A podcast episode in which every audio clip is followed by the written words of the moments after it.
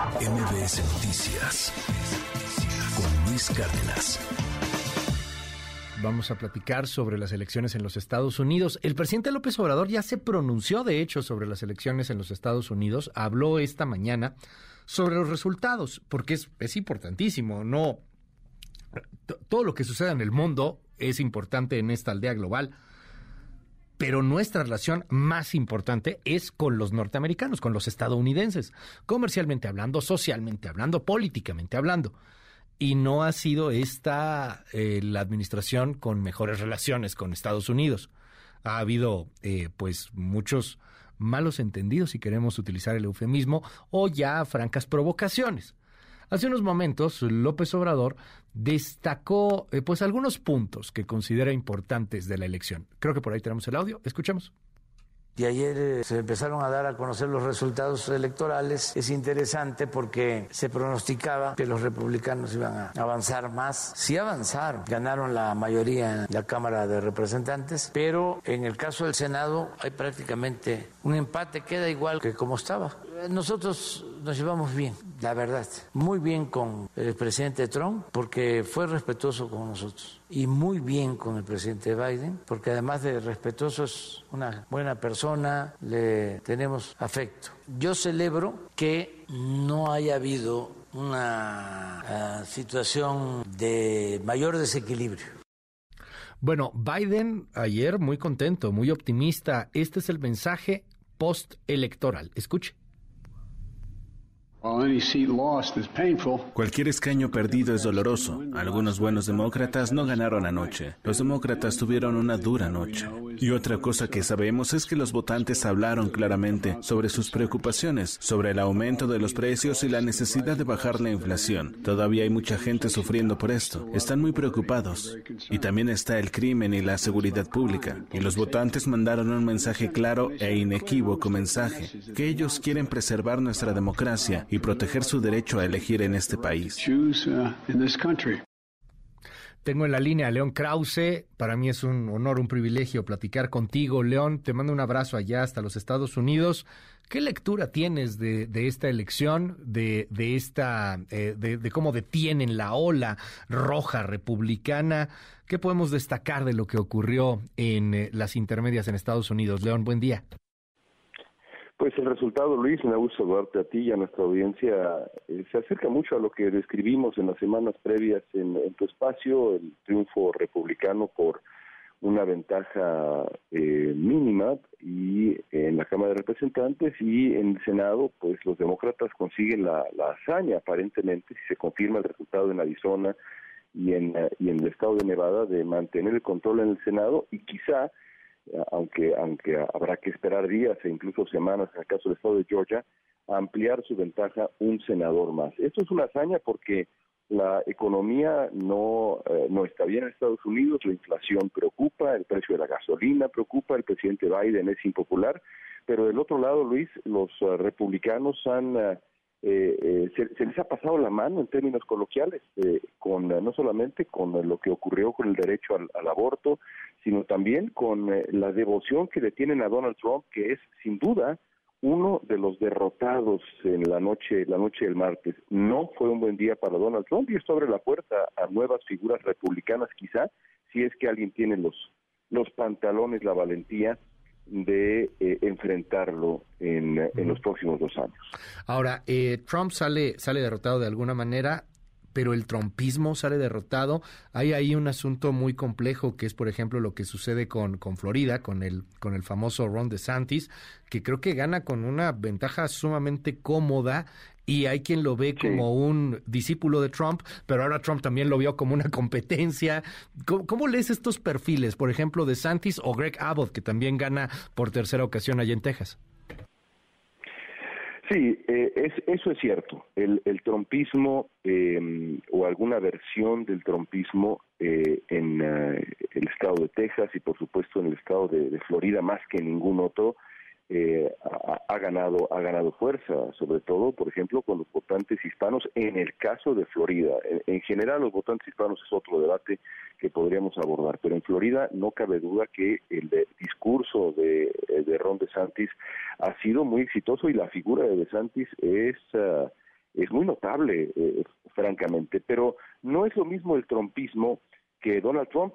Para empezar, con el asunto de la democracia, Luis, porque eh, para sorpresa pues de, nadie, la democracia en Estados Unidos funciona. Resulta ser que sin Trump en la boleta no hay reclamos hasta ahora, nadie diciendo barbaridades de que le robaron la elección, esto o aquello. Todavía faltan algunas elecciones importantes en Arizona y en Nevada con, eh, candidatos trompistas, pero todo el mundo se da cuenta que la democracia funciona.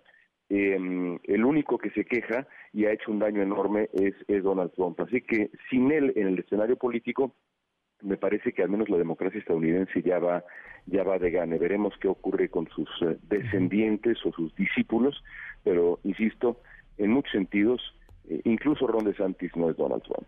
Oye, dime algo, ¿fortalece eh, esta elección a Biden? ¿Queda más o menos igual? ¿Lo debilita? ¿Qué lees ahí?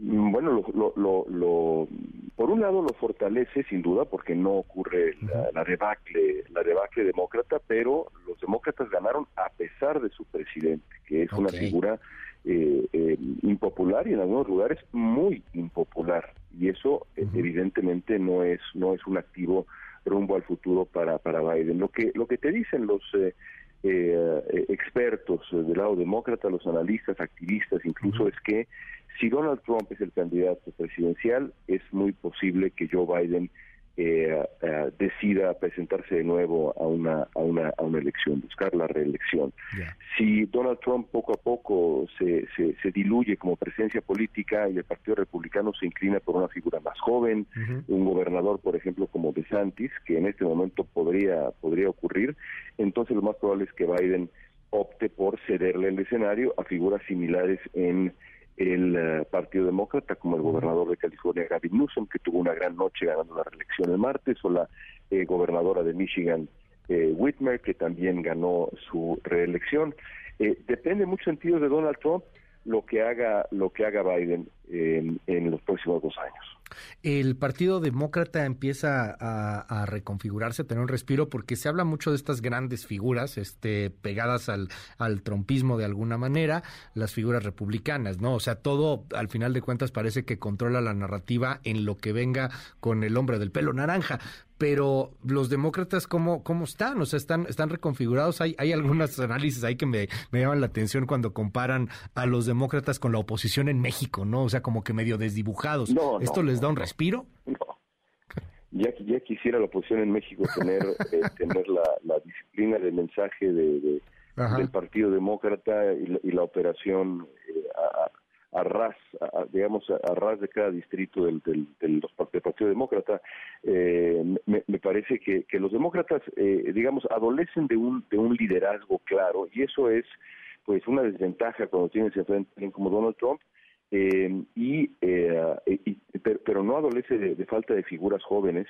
Creo que lo que tiene que definir el Partido Demócrata, Luis, es si es un partido eh, cercano, digamos, al, al, progresismo estilo Bernie Sanders en las siguientes generaciones, o es un partido cercano al centro como lo que representa Joe Biden y los políticos cercanos a, a él, incluido, incluido Barack Obama, aunque Obama, digamos, está un poco más a la izquierda.